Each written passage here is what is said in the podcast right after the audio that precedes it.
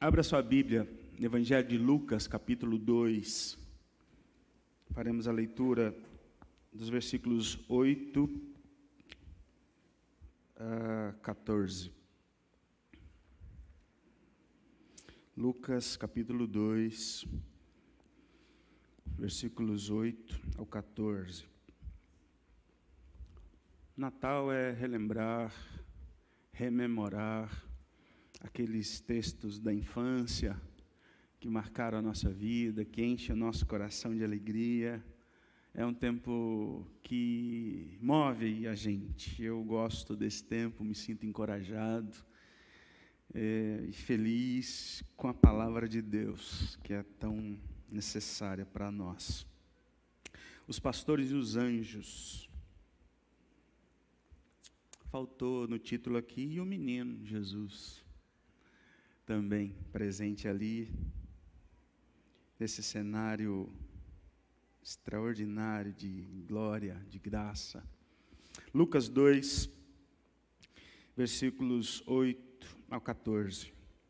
Havia naquela mesma região pastores que viviam nos campos e guardavam seus rebanhos durante as vigílias da noite. E um anjo do Senhor desceu aonde eles estavam e a glória do Senhor brilhou ao redor deles, e ficaram tomados de grande temor. O anjo, porém, lhes disse: Não tenham medo, estou aqui para lhes trazer boa nova de grande alegria, que será para todo o povo. É que hoje, na cidade de Davi, lhes nasceu o Salvador, que é Cristo, o Senhor. E isto servirá a vocês de sinal vocês encontrarão uma criança envolta em faixas e deitada em manjedoura. E de repente apareceu com um anjo uma multidão do exército celestial, louvando a Deus e dizendo: Glória a Deus nas maiores alturas e paz na terra entre os homens a quem Ele quer bem. Glória a Deus nas maiores alturas e paz na terra entre os homens a quem Ele quer bem. Esse trecho é belíssimo, é o canto Glória in excelsis Dei. Toda glória ao Deus que é digno de adoração. Glória a Deus por essa mensagem linda que o Natal traz para nós, carregada de esperança em tempos de tantas aflições no nosso mundo. Uma das histórias mais belas do Natal aconteceu no ano de 1914, num ambiente o mais triste ou, ou horrível ou absurdo da história humana, que foi a Primeira Grande Guerra Mundial. Conta-se que já haviam morrido em torno de 800 mil soldados, e o campo de batalha era uma cena horrível de se pensar. Mas chegou um dia. É, as tropas não saíram para a batalha e nas suas trincheiras, e lá mesmo nas trincheiras, começaram a ouvir um som de crianças cantando. E ali, naquele ambiente de guerra, corais, um coral de criança francesa, alemã, começaram a cantar os hinos do Natal. Estabeleceu-se uma trégua na guerra, na batalha, e contam-se, alguns soldados contam que esse dia foi surreal, para eles que estavam vendo morte por toda parte, um cenário tão absurdo de guerra, tiveram um dia que eles puderam trocar alimentos, puderam conversar entre as tropas inimigas e mais, alguém chutou uma bola naquele cenário e os inimigos que há pouco momento atrás matavam uns aos outros, agora puderam jogar uma partida de futebol no ambiente de guerra. Jogaram bola e ficou registrado ah, uma carta que um soldado escreveu, um relato que ele deixou no seu, no seu diário. Ele disse que era véspera de Natal. E, e aquele cenário ali, ele diz, por um dia, mais breve que seja, mas foi inteiramente extraordinário, porque houve paz na terra. Alguns chamaram essa trégua de Natal de 1914 de o milagre na frente ocidental. Os soldados registraram esse momento. Um deles disse: Os ingleses trouxeram uma bola de futebol das trincheiras e logo ocorreu um jogo animado. Quão surpreendentemente maravilhoso e, contudo, quão estranho foi aquele momento. Os oficiais ingleses sentiram o mesmo. Assim, o Natal, a celebração do amor, conseguiu unir inimigos mortais como amigos por um momento. Amigos por um momento, ou a celebração do amor. Esse é o significado do Natal. Eu estava lendo que é, isso foi apenas em um dia, na véspera do Natal para o Natal. E no outro dia, a guerra continuou e a morte continuou por toda parte. Mas em algumas frentes, alguns soldados se negaram a pegarem armas e continuarem matando. E essa trégua, por conta desses soldados, durou até quatro ou cinco dias, até que esses soldados fossem substituídos por novos soldados que não foram contagiados por essa mensagem. E aí a guerra continuou. E aí veio a Segunda Guerra. E aí as guerras estão por aí, gente continua morrendo por toda parte. O nosso mundo é uma frente de batalha, o nosso coração é uma frente de batalha. Mas a mensagem do Natal é que é possível ter um pouco de paz. Mais do que um pouco de paz. É possível ter uma eternidade de paz. É possível ter esperança de uma paz real e completa. Essa paz que dura um dia, ou que no máximo cinco dias, ela vai acabar.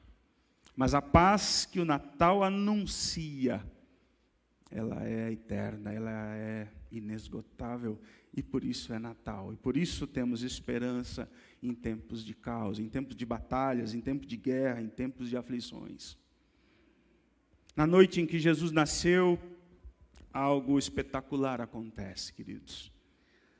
As planícies de Belém, acostumados com a mesmice, um ambiente rural, sem novidade, contempla de um modo extraordinário o maior espetáculo de luz e som que se tem noção. Todo o céu está entre nós. O Filho de Deus nasceu e o céu veio dar-lhe as boas-vindas. É um dia de festa, é uma explosão de graça, de luz em meio à escuridão. Escuridão não apenas da noite, nesse ambiente fora da cidade, porque até mesmo a cidade era escura, mas escuridão religiosa, escuridão do coração humano, escuridão da vida religiosa, hipócrita, ritualística e vazia de Deus. Chegou o que a filosofia chama de pleroma, ou que a teologia chama nas cartas de Paulo de plenitude dos tempos, o ponto mais alto da história o ápice da história humana, chegou o dia do nascimento de Jesus Cristo. E aí a história se divide em antes e depois. Tudo é novo, tudo se refaz. Os anjos cantam, ou adoram, ou proclamam a glória de Deus na criação em Gênesis, o livro de Jó fala isso. E novamente aqui, no recomeço da história, Jesus nasce e é uma nova história. E os anjos estão aqui novamente para proclamar a glória de Deus conosco. Natal é esse tempo inusitado de glória, de uma invasão do céu nesse mundo de pecados e de vazio e de dores. É um tempo de um profundo deslumbramento do coração humano com a chegada da glória de Deus entre os homens mesmo na sua normalidade, mesmo no seu ambiente, o mais simples que seja. E eu pensei, eu vou falar do Natal, eu vou parar a série sobre cosmovisão, sobre a história da redenção, porque o povo está cansado, eu também vou dar uma esparecida, e eu vou pregar no Novo Testamento. Não vou falar mais desse negócio que Deus está no meio do seu povo. E o Espírito Santo falou: Você não sabe de nada. Eu vou deixar os livros da, de Êxodo, de Números para trás, Levíticos. O povo está cansado de ouvir que Deus está junto deles. Vamos falar de, do Evangelho, e o Evangelho fala o quê? Que Deus está conosco. Essa é a mensagem das Escrituras Sagradas. E é isso que o grande teólogo Sproul disse. A grande questão da fé é viver diante de Deus, viver coram Deus, diante da face de Deus. Para entender a história do Natal, a gente precisa voltar no tempo, e não apenas para o Novo Testamento, voltar em Gênesis. O Natal é o recomeço da história do jardim. Quando o homem e Deus, o seu Criador, e o seu próximo e o seu ambiente estavam em plena sintonia e harmonia plena e tudo acontecia da melhor forma possível. Deus não estava longe, ele caminhava com o homem lado a lado, em pleno canal de diálogo e amizade. Mas entrou o pecado no mundo e o homem foi banido da presença de Deus. Em Gênesis nós vimos que o homem foi expulso do jardim e um anjo com uma espada ficou guardando a entrada do jardim, caso o homem quisesse voltar. Mas o homem jamais quis voltar.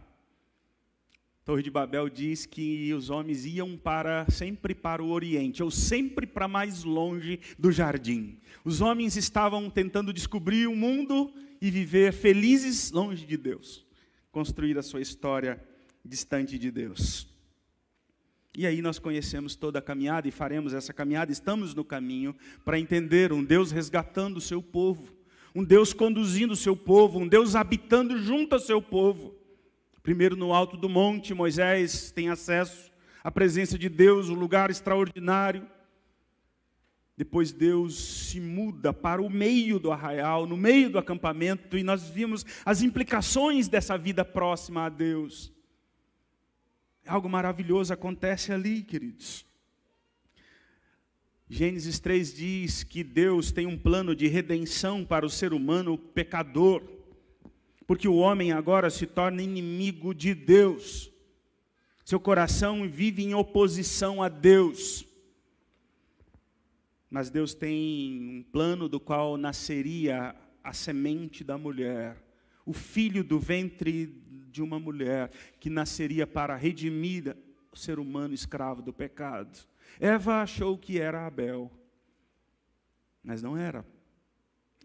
Ela, depois, Adão e Eva tiveram sete, e pensou-se que novamente era o filho escolhido, o Messias, o Redentor.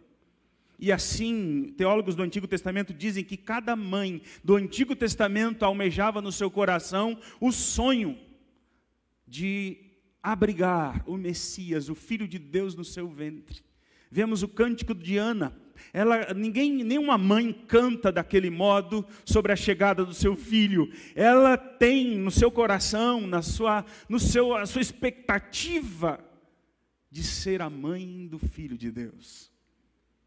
Mas Maria tem esse privilégio de trazer à luz o filho de Deus, e já falamos que a mesma palavra da glória de Deus sobre o tabernáculo é a mesma palavra da glória de Deus sobre Maria. O ventre de Maria se torna o Santo dos Santos, que dá a luz ao Filho de Deus. E é maravilhoso. O Filho de Deus vem até nós. E a glória de Deus se manifesta na história dos homens. A história se repete: Deus chamou Abraão e Sara para formar uma nova nação, para ser mediadores dessa aliança e pregadores dessa mensagem de redenção. Tiveram um filho, por meio da promessa, o filho morre também. E aí a história segue, nós vamos vendo, chegaremos depois na nossa continuidade sobre a história da, de Ruth, o sonho da chegada do filho que seria o resgatador o redentor, mas ele morre. E o rei Davi é um tipo daquele que viria, do filho de Deus. Davi estava no trono, Deus tinha uma promessa maior, a promessa sobre um filho. Que Deus disse que o filho de Davi seria rei para sempre, que o seu reino não teria fim. Essa era a promessa de Deus. Os profetas anunciaram isso com toda a voz, com todo o empenho. O Antigo Testamento está recheado dessas profecias. E o texto nosso, no capítulo 2, diz para nós, no primeiro versículo, naqueles dias. O Lucas, o grande, e alguém disse que foi o maior escritor que se pode dizer sobre qualquer gênero literário, Ele organiza o seu evangelho e parece que ele quer nos levar de volta de onde tudo começou, naqueles dias. Naqueles dias que foram antecedidos pelos, pelo período dos 400 anos do silêncio. Mas agora, com a chegada do Filho de Deus, rompeu-se o silêncio.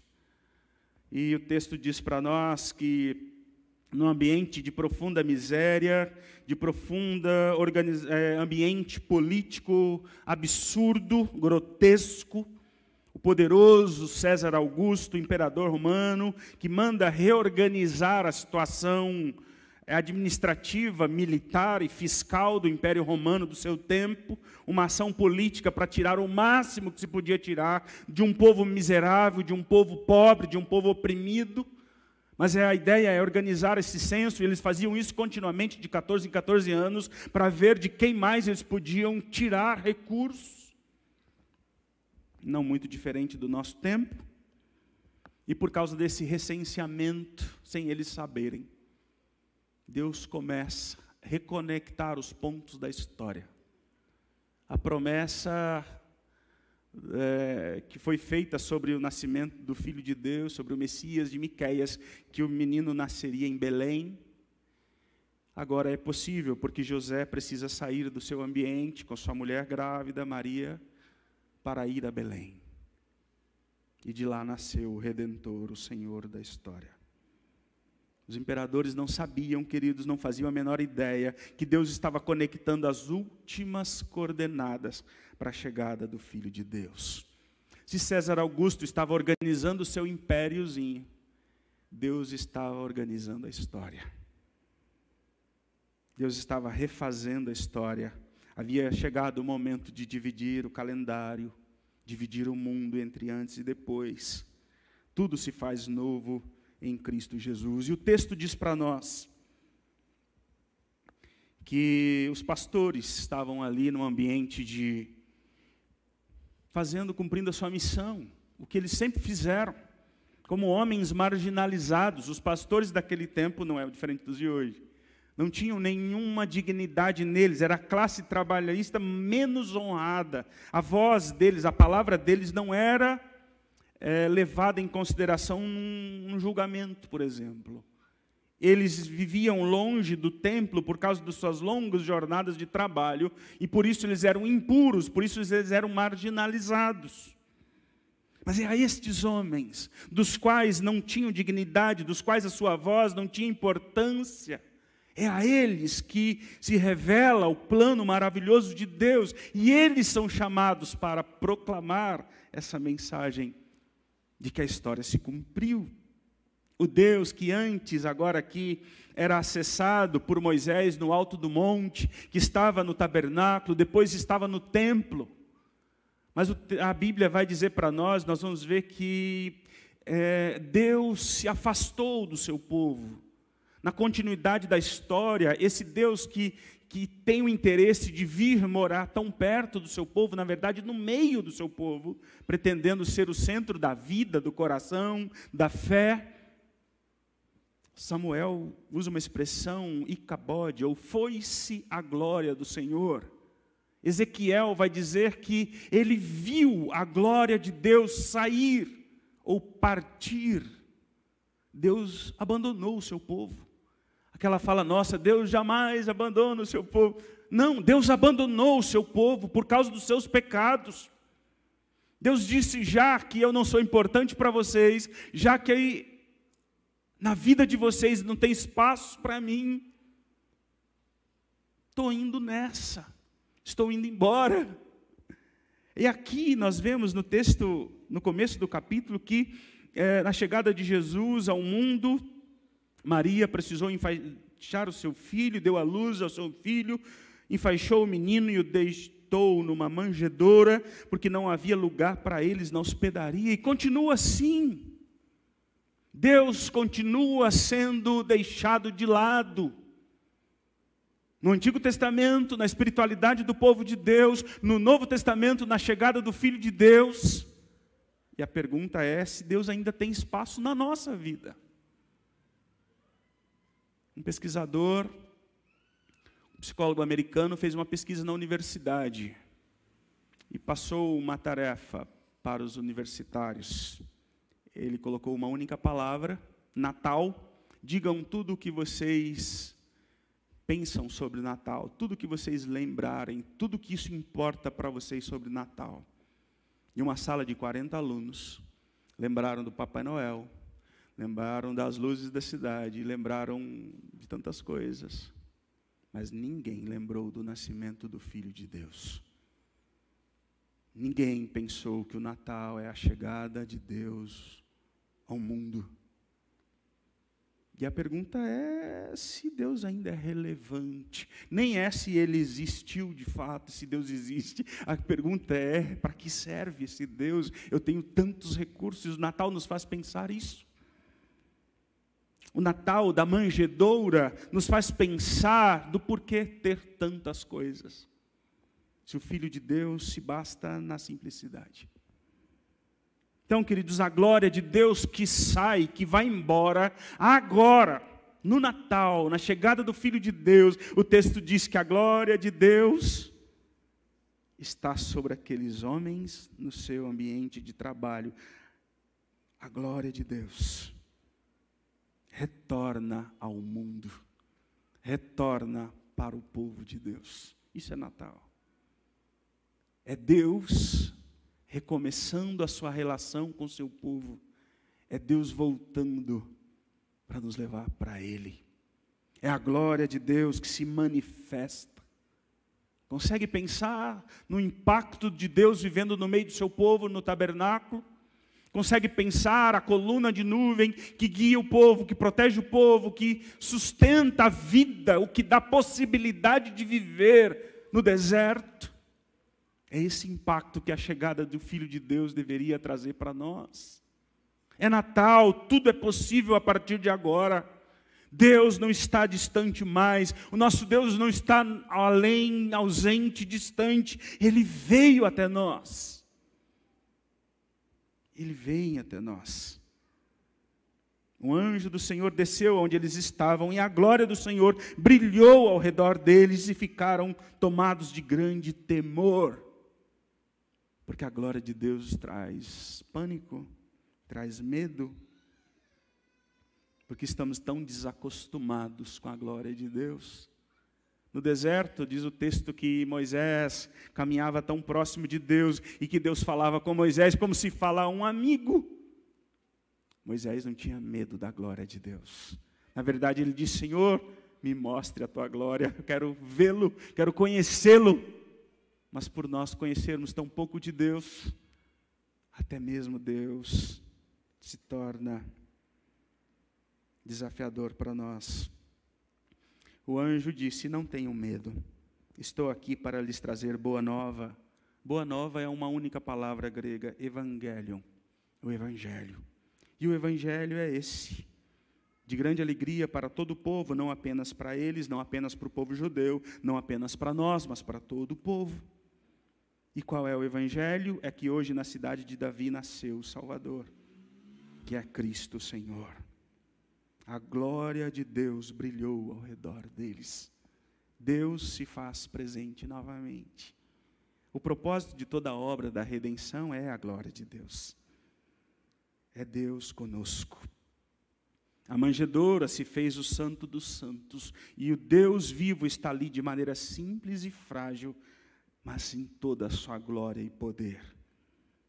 O Deus majestoso que nasce e é colocado numa manjedoura, o Deus de toda glória, o Deus tremendo, está de maneira tão simples, tão frágil, mas Ele está ali, no meio do seu povo. E o que é maravilhoso é essa glória toda, na normalidade da vida deles. Diz que eles estavam ali, conduzindo suas ovelhas. Provavelmente muitos desses pastores eram, é, pouquíssimos deles eram donos do seu próprio rebanho, a maioria cuidava ou guardava o rebanho para outras pessoas. Ganhavam muito pouco, viviam de maneira sofrida no frio da noite. Alguns deles, algumas dessas ovelhas eram preparadas para os sacrifícios no templo. Eles testemunharam um evento extraordinário de glória Mas eles continuaram pastoreando suas ovelhas, eles continuaram na sua vida normal, porque Deus não pretende tirar você de onde você está. Eu, eu não quero mexer com esse negócio de crente, porque esse povo é estranho, esse povo é esquisito. Sim, tem, tem, tem crente esquisito. Deus nos manda ser diferente, alguns preferem ser esquisito mesmo. Mas Deus quer nos fazer mais humano ainda. Deus quer nos fazer mais conscientes da nossa fragilidade, não melhores do que ninguém. Deus não quer fazer ninguém um extraterrestre, acima dos outros. Deus quer nos fazer gente, para continuar fazendo o que sempre fizemos, mas de maneira nova, de um jeito novo, com expectativa nova, com um sabor novo, na normalidade da vida. A glória de Deus nos convida para continuar vivendo, estudando, vivendo normal, uma vida normal, mas debaixo da glória de Deus. Isso é maravilhoso, queridos. Talvez nós temos uma expectativa tão grande de domingo de vir à casa de Deus, e como é especial adorar, cultuar, ouvir a palavra de Deus, mas como deveria ser também a nossa expectativa para uma segunda-feira de trabalho, debaixo da glória de Deus. O Deus que se revela, que se manifesta, que vem até nós e continua caminhando ao nosso lado. Esse Deus maravilhoso nos convida a adorá-lo, a celebrar a sua glória, e é isso que o versículo 14 diz. Glória in excelsis Dei, um belíssimo cântico de louvor e adoração a Deus, sobre a glória de Deus e sobre a paz na terra entre os homens a quem Ele quer bem, que será um segundo ponto dessa mensagem. O que é curioso é que sempre tivemos a ideia de que os anjos cantaram para em glória ao nome do Filho de Deus e que ali se tornou um ambiente de canto. Martinho Lutero, nos seus estudos, na sua exegese, lá no passado, ele disse que não há música aqui. Porque o texto diz aí que eles louvaram a Deus dizendo e não cantando. Né? Martim Lutero diz que os anjos proclamam falando as grandezas da glória de Deus. E que o único ser que canta é o ser humano. Parcival Módulo, o grande maestro cristão, numa palestra dele, ele diz que os pássaros, por mais belo que seja o canto dos pássaros, não é canto. Eles estão conversando. Imagina se cantassem e que o único ser criado com capacidade de melodia, de harmonia e de cantar é eu e você. Nós somos chamados a cantar. Nem os anjos conseguem cantar. Mas nós podemos cantar. Deus dotou de habilidades. É claro que uns, uns mais, outros menos, e alguns bem menos. Mas todos nós podemos cantar. E é o mínimo que podemos fazer diante da glória de Deus, diante da chegada do Filho de Deus, diante da obra que esse Cristo veio trazer ao mundo, diante da obra redentora do Deus que vem até nós, só podemos cantar, só podemos adorar, só podemos celebrar, proclamar a Sua glória, a Sua graça, em se revelar a pecadores indignos em falar conosco, em se aproximar de nós e trazer uma mensagem de consolo. Não temam, não tenham medo, porque o que eu trago é um evangelho de grande alegria em meio ao caos. A um povo que vivia sobre a escravidão de um regime militar romano, não tinham liberdade para nada. O grande alvo do povo de Deus aqui era a liberdade. Eles aspiravam aquele que viria para libertá-los da, da opressão militar romana. O povo de Deus, toda a vida, todo o tempo, almejou e sonhou com liberdade. Essa é a grande bandeira do Evangelho. Mas o povo vivia escravo. Na verdade, um historiador diz que o escravo, na verdade, no Novo Testamento, vivia muito melhor que o cidadão comum. Porque ele tinha comida, ele tinha casa, ele tinha lugar de morar. O cidadão comum vivia na miséria. O escravo, pelo menos, tinha, tinha chicote, mas tinha comida. Olha que vida é essa. Mas esse Cristo traz uma mensagem de alegria, de redenção, de perdão, de reconciliação com Deus, que nasceu o Salvador. E esse é o significado do seu nome, Jesus, que é Cristo, o Senhor, Ele é Rei. Não é César, não é Herodes, é Cristo Jesus. Glória a Deus nas maiores alturas. A mensagem do Natal, queridos, nos convida a ser conscientes da minha pecaminosidade, que Deus precisou enviar o seu filho, porque o filho que nasceu é o mesmo que morreu na cruz por nós. Mas essa mensagem é preciosa, nós não podemos esquecer dela o ano inteiro.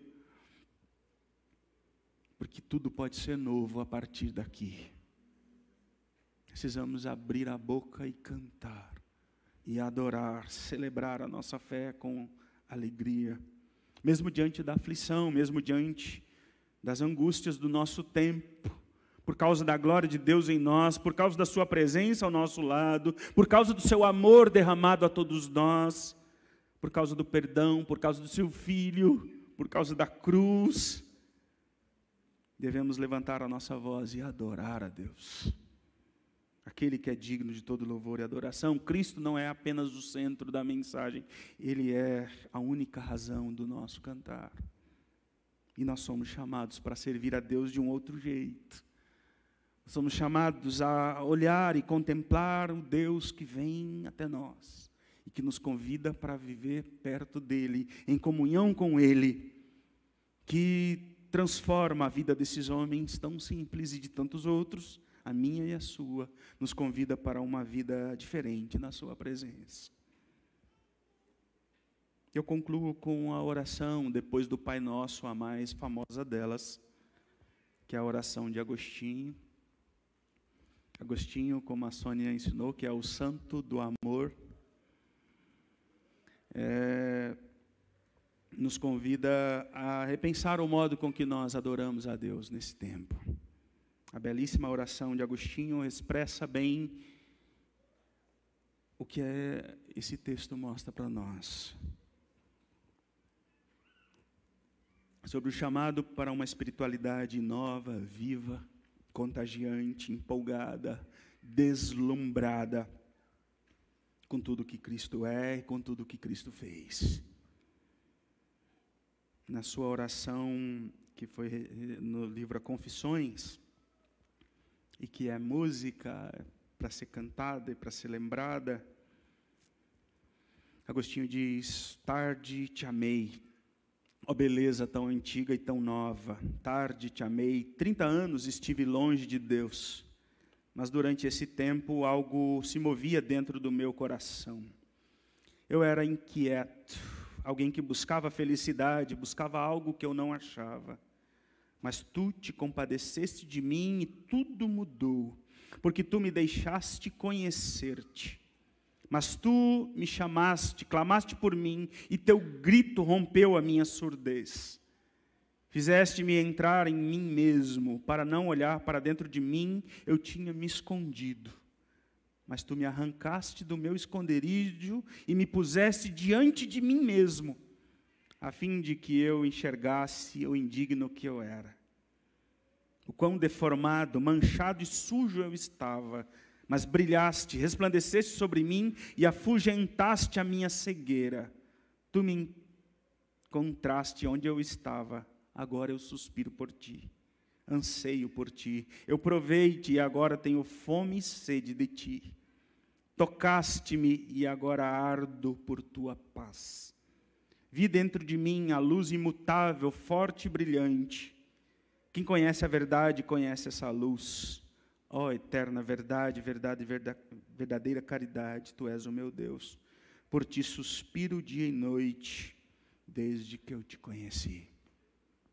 O Natal faz o que o mesmo Agostinho disse para nós, nos ensinou sobre reordenar os afetos, colocar as coisas no seu devido lugar Ao longo do ano, ao longo da caminhada, coisas que deviam estar em primeiro lugar estão bem para trás. Coisas que estão lá atrás deveriam estar aqui na frente. Esse é um tempo de organizar o coração. Esse é um tempo de recomeçar. Natal é tempo de adorar a Deus, o Deus presente em nosso lugar. Se você ainda não entregou a direção da sua vida a Cristo Jesus, você ainda está em guerra com Deus. Cristo desafia essa noite a entregar as armas, render-se completamente à sua graça, porque por meio de Jesus ele construiu um caminho de reconciliação com o Pai. E nós somos chamados a uma fé que adora, uma fé que canta, que celebra uma alegria contagiante, porque esse Cristo nosso é maravilhoso. Temos mais de mil razões, temos uma vida inteira para adorar esse Deus. Natal é um novo tempo. Natal é tempo de paz. É tempo de desfrutar da glória de Deus em nós. Amém. Deus nos abençoe assim, em nome de Jesus.